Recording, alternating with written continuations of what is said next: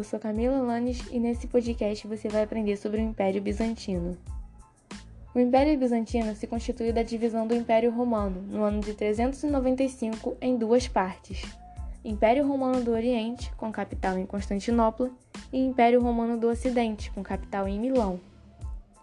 Tudo começou quando o imperador Diocleciano criou um sistema de governo chamado Tetrarquia, onde começavam a dividir a administração do Império Romano e é aí que ele começa a se dividir, a se fragmentar. Em 330, a cidade de Constantinopla, antes denominada Nova Roma, foi fundada por Constantino, por isso o nome de Constantinopla, no local onde existia a colônia grega de Bizâncio, onde hoje se localiza o Istambul, na região entre a Europa e a Ásia, na passagem do Mar Egeu para o Mar Negro. Foi a partir da morte do imperador Teodósio que o Império Romano oficialmente se dividiu em Império Romano do Oriente e do Ocidente. Já que ele tinha dois filhos, cada um ficou com uma parte, e assim se deu a divisão. Protegida por muralhas e cercada de água por três lados, a península sobreviveu às invasões bárbaras em toda a Idade Média. O principal imperador bizantino foi Justiniano. Em seu governo, o Império Bizantino atingiu um máximo esplendor. Enquanto no Ocidente, durante a Alta Idade Média, o Império Romano era devastado pelas invasões de diversos povos, Justiniano conseguia manter a unidade do Império Romano do Oriente, que compreendia a Península Balcânica, a Ásia Menor, a Síria, a Palestina, o norte da Mesopotâmia e o nordeste da Ásia. Foi também o responsável pela temporária reconquista de grande parte do Império Romano do Ocidente, incluindo a cidade de Roma. Sua mulher Teodora exerceu decisiva influência sobre a administração do império, determinando muitas decisões tomadas por ele. No poder, Justiniano procurou organizar as leis do império. Encarregou uma comissão de juristas de elaborar o Digesto, uma espécie de manual de direito destinado aos estudantes, que foi publicado em 533. Nesse mesmo ano foram publicadas as Institutas, com os princípios fundamentais do direito romano, e no ano seguinte concluiu o Código de Justiniano. As três obras de Justiniano, que na verdade eram uma compilação das leis romanas desde a República até o Império Romano, foram depois reunidas numa única obra, o Codex Justinianus, depois chamado de Corpus Juris Civilis, Corpo de Direito Civil. Agora que já vimos um pouco de seus aspectos políticos, vejamos os aspectos econômicos e culturais desse império. Situada numa posição privilegiada, Constantinopla era o ponto de passagem para os comerciantes que circulavam entre o Oriente e o Ocidente. A cidade possuía diversas manufaturas, como as de seda, e um comércio desenvolvido. Justiniano procurou usar a religião para unir o mundo oriental e ocidental. Procedeu à construção da Catedral de Santa Sofia, monumento arquitetônico no estilo bizantino voltada para a expressão da fé cristã, com sua enorme cúpula central apoiada em colunas que terminam em capitéis ricamente trabalhados. Quando os turcos tomaram Constantinopla, em 1453, foram acrescentados a ela os quatro mirantes que caracterizam os templos islâmicos. O cristianismo predominou no Império Bizantino, embora tenha se desenvolvido de forma peculiar. O imperador passou a ser considerado o principal chefe da igreja. Desprezavam as imagens, podiam adorar apenas Deus, cuja imagem também não podia ser reproduzida. As imagens eram denominadas ícones, levando os bizantinos a um movimento de destruição conhecido como iconoclastia. Questionando os dogmas cristãos pregados pelo clero que seguia o Papa de Roma, deram origem a algumas heresias, correntes doutrinárias discordantes da interpretação cristã tradicional. As diferenças entre Oriente e Ocidente e as disputas pelo poder entre o Papa e o Imperador culminaram na divisão da Igreja, em 1054, criando uma cristandade ocidental chefiada pelo Papa e uma oriental chefiada pelo Imperador. Esse fato recebeu o nome de Cisma do Oriente. A cultura bizantina, apesar de refletir profundas influências romanas, sofreram claras influências da cultura helenística. Adotaram o grego como idioma oficial no século III. Mantiveram constantes relações com os povos asiáticos, além de vivenciarem a invasão persa e o posterior assédio árabe. A arte combinava o luxo e a exuberância do Oriente. Mas como ocorreu a queda desse império? A estabilidade do Império Bizantino esteve por algum tempo ameaçada por dificuldade financeira. No auge do governo Justiniano, no século VI, seguiu-se um longo período de decadência. Com a morte de Justiniano em 565, as dificuldades cresceram. Árabes e búlgaros intensificaram as tentativas de entrar no império. Durante a Baixa Idade Média, além das pressões dos povos e impérios nas suas fronteiras orientais e perdas de territórios, o Império Bizantino foi alvo da retomada expansionista ocidental, a exemplo das Cruzadas. Com a expansão dos turcos otomanos no século XIV, tomando os Balcãs e a Ásia Menor, o império acabou reduzido à cidade de Constantinopla. O predomínio econômico das cidades italianas ampliou o enfraquecimento bizantino, que chegou ao fim em 1453, quando o sultão Maomé II destruiu as muralhas de Constantinopla com poderosos canhões.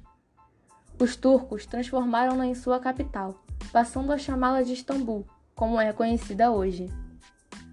E qual foi a importância desse império na história? Por ser derivado do Império Romano, o Império Bizantino auxiliou na manutenção do conhecimento romano, bem como possibilitando inovações e a preservação de saberes de diversas artes. Ele fazia a ponte entre a cultura ocidental e oriental, em razão de sua posição estratégica. Com a vitória dos otomanos que tomaram a capital do império, a cidade de Constantinopla, muitos sábios e artistas fugiram para as cidades italianas, influenciando o desenvolvimento cultural e exercendo um papel importante no Renascimento. Além disso, a queda de Constantinopla foi um marco na história da humanidade, sendo considerada por alguns historiadores como um acontecimento que marcou o fim da Idade Média. Suas muralhas são um ponto turístico muito famoso atualmente, devido ao fato de ter mantido o império protegido por quase mil anos e ainda terem resistido a 54 dias de cerco, o maior cerco da história, estando erguidas, mesmo que em ruínas, até os dias de hoje. Como vimos, ou melhor, ouvimos, o Império Bizantino foi muito poderoso e se manteve durante anos graças à sua posição geográfica estratégica e organização, além de ter sido muito importante para a história da humanidade, devido às suas heranças políticas, econômicas e culturais. E foi isso, espero que você tenha gostado e que de fato tenha aprendido com esse podcast. Obrigada por me ouvir até aqui, um beijo e até mais.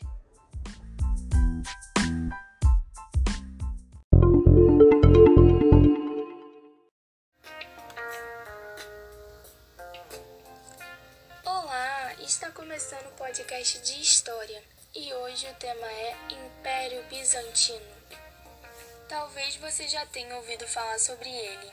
Ele também é chamado de Império Romano do Oriente e foi um dos mais importantes e duradouros impérios do mundo antigo medieval.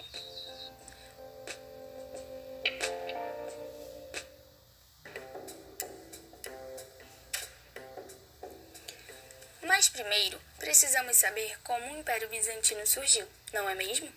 Então, o Império Bizantino se constituiu da divisão do Império Romano no ano de 395, em duas partes: Império Romano do Oriente, com capital em Constantinopla, e Império Romano do Ocidente, com capital em Milão. Em meados de 285 d.C., o imperador Diocleciano separou o império em duas partes, oriental e ocidental, inventando um sistema chamado tetrarquia onde cada uma das partes seria governada por um Augusto e um César, tendo quatro chefes de Estado. Constâncio Cloro era um dos Césares. Com a sua morte, o seu filho Constantino assumiu o poder na parte ocidental.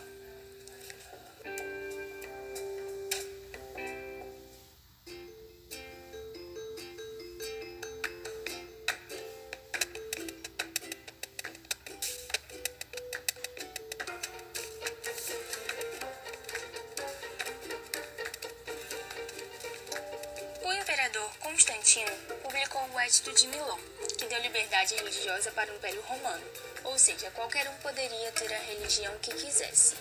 Ele também transferiu a capital do Império Romano de Roma para Istambul, sendo chamada de Bizâncio, cidade muito importante porque faz conexão entre dois mares. Esse local, em seguida, passou a ser chamado de Constantinopla em homenagem a ele. Durante os séculos seguintes, o Império Bizantino concentrou-se apenas na parte oriental dos antigos domínios romanos e desenvolveu elementos que seriam características diferenciadas da tradição ocidental, entre elas a oficialização da língua grega e o césaropapismo, isto é, a concordância do poder espiritual e político personificada pelo imperador. O principal imperador bizantino foi Justiniano, que em seu governo o Império Bizantino atingiu o máximo esplendor. Ele ergueu muitas obras públicas, sendo a mais famosa a Basílica de Santa Sofia. Também foi o responsável por criar os códigos que servem até hoje como base para a cultura ocidental, todos reunidos numa obra chamada Códigos de Justiniano. Uma das principais características do Império Bizantino é a religião. Eles tinham religião própria e foi fundamental para sua manutenção. Era predominantemente cristã, porém, devido à diversidade cultural, existiam diversas formas de interpretação sobre o cristianismo. Uma dessas formas era o movimento iconoclasta, que não aceitava imagens sagradas, isso depois gerou uma guerra conhecida como Crise da Iconoclastia, na qual decretaram pena de morte aos que venerassem imagens que não fosse a de Jesus Cristo, cuja imagem também não podia ser reproduzida.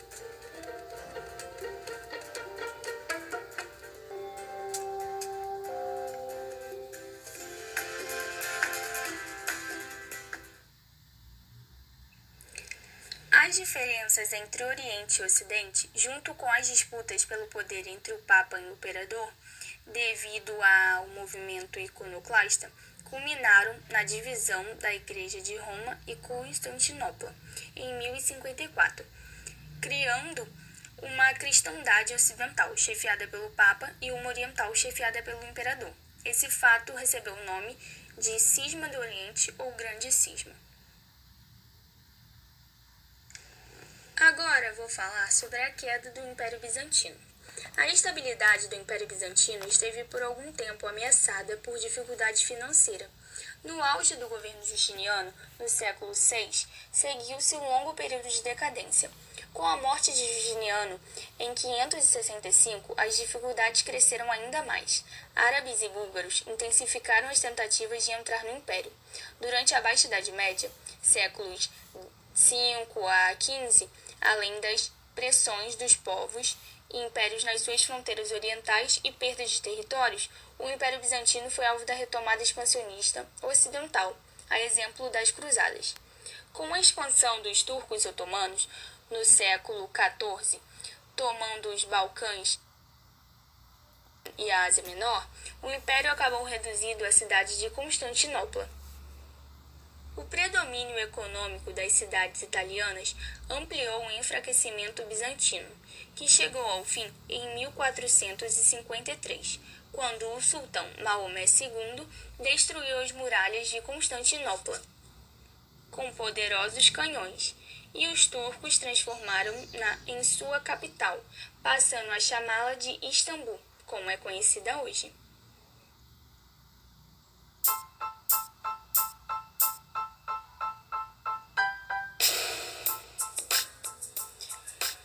Foi isso, pessoal. Espero que vocês tenham gostado desse podcast e tenham um bom dia. Fiquem com Deus. Pedro Bismarck Jales Moreira, turma 1101. Hoje vou falar sobre o Império Bizantino. Um dos impérios mais importantes da história foi o Império Bizantino, que nasceu no século IV, quando o Império Romano dava sinais de queda de seu poder principalmente por conta das invasões bárbaras nas suas fronteiras. Diante de tantos problemas, o imperador Constantino transferiu a capital do seu império para a cidade do Oriente, Bizâncio, a qual mais tarde passou a ser chamada de Constantinopla. Apesar dessa mudança significar a queda do poder no Ocidente, a localização do novo lugar facilitava bastante o comércio da região, já que ficava entre o Mar Negro e o Mar Mármara, que favoreceu muito a restauração da cidade e chegou a transformá-la em uma nova Roma. O governo do Justiciano. O Império Bizantino atingiu seu auge durante o reinado do imperador Justiciano, que governou de 527 a 565. Ele pretendia reconstruir a unidade do antigo Império Romano. O, reina o reinado de Justiciano foi marcado por três grandes acontecimentos. Em primeiro lugar, ele reconquistou a maior parte do antigo Império Romano do Ocidente. Justiniano conseguiu vencer diversos povos bárbaros e reconquistar a África do Norte, a Itália e o sul da Espanha. Outro acontecimento foi a atualização do direito romano. Ele mandou reunir e coordenar as leis e decretos de Roma numa obra, chamada Código, Código de Justiciano. A economia. Constantinopla fabricava artigos de luxo de alta, de alta qualidade, destinados à exportação para o Ocidente. Exportava trigo, especiarias, perfumes, papiros, peles e pedras preciosas. Da Grécia chegava o azeite, as azeitonas e o vinho. Da Síria vinham os ornamentos de luxo. O valor da moeda do ouro bizantino era tão estável que foi usado em vários outros lugares. Com tanta, com tanta riqueza, Constantinopla pôde construir belos e imponentes edifícios públicos. Atraiu artistas de projeção, pintores, escultores e arquitetos, que transformaram um importante centro cultural. O dinheiro para as construções, serviços públicos e diversos era conseguido com cobrança de impostos sobre todas as mercadorias que entravam e saíam da cidade. A sociedade. A sociedade bizantina era totalmente hierarquizada. No topo da sociedade encontrava-se o imperador e sua família. Logo abaixo vinha a nobreza, formada pelos assessores do rei, banqueiros, comerciantes, donos de oficinas e grandes proprietários de terra. Constituía uma aristocracia bastante rica, que consumia os artigos de luxo produzidos. Nas cidades havia uma camada social intermediária, constituída de trabalhadores das oficinas e do comércio. Estes viviam em melhores condições do que os cidadãos médios da Europa Ocidental. Havia ainda os servos, ligados às terras dos grandes proprietários. Estes também viviam em melhores condições do que os camponeses do feudalismo europeu. A exploração dos senhores era regulamentada por a servidão era transferida, transferida era diariamente. Os servos eram proibidos de sair das suas terras, onde haviam nascido. Os escravos, em sua maioria, eram encarregados dos serviços domésticos. Religião. A religião era cristã, herdada de Roma. Desempenhava um papel central na vida dos bizantinos. Os festejos, a arquitetura, os jogos e os espetáculos teatrais. Tudo tinha um fundamento religioso. O povo procurava as bênçãos da igreja para todas as atividades cotidianas. Quando uma frota partia para a pesca, por exemplo, recebiam uma bênção em longos rituais. Além das é, relíquias religiosas, os bizantinos também veneravam ícones, imagens de Cristo, da Virgem Maria e dos santos, reproduzidos em pinturas e esculturas. Os principais produtores de ícone eram os monges, que conseguiam grandes lucros com essa atividade, isento de tributação os monges tinham grande influência na sociedade bizantina. Visando enfraquecer o poder dos monges, em 725, o imperador proibiu o uso de imagens determinando sua destruição. Devido a isso, os destruidores de imagens, chamados iconoclastas, destruíram várias pinturas e esculturas. A tomada de Constantinopla. Após a morte de Justiciano, o Império Bizantino foi decaindo progressivamente. Heráclito, que governou entre 610 e 641, foi o último grande imperador bizantino. Os últimos anos de Heráclito coincidiram com o começo das invasões árabes. Os invasores muçulmanos, no entanto, foram incapazes de retomar Constantinopla. Isto porque os bizantinos tinham uma arma chamada fogo grego. Tratava-se de um equipamento que lançava projéteis que explodiam e provocavam incêndio, que nem ela conseguia apagar, mesmo com esta poderosa arma com essa poderosa arma, os bizantinos foram perdendo seu domínio. Por volta de 1350, os turcos otomanos controlavam quase toda a Ásia Menor e avançavam sobre a Europa. Em 1453, depois de conquistar uma parte do Império Bizantino, o sultão Mehmed II conquistou Constantinopla. Essa data marca o fim da Idade Média e o início da Idade Moderna.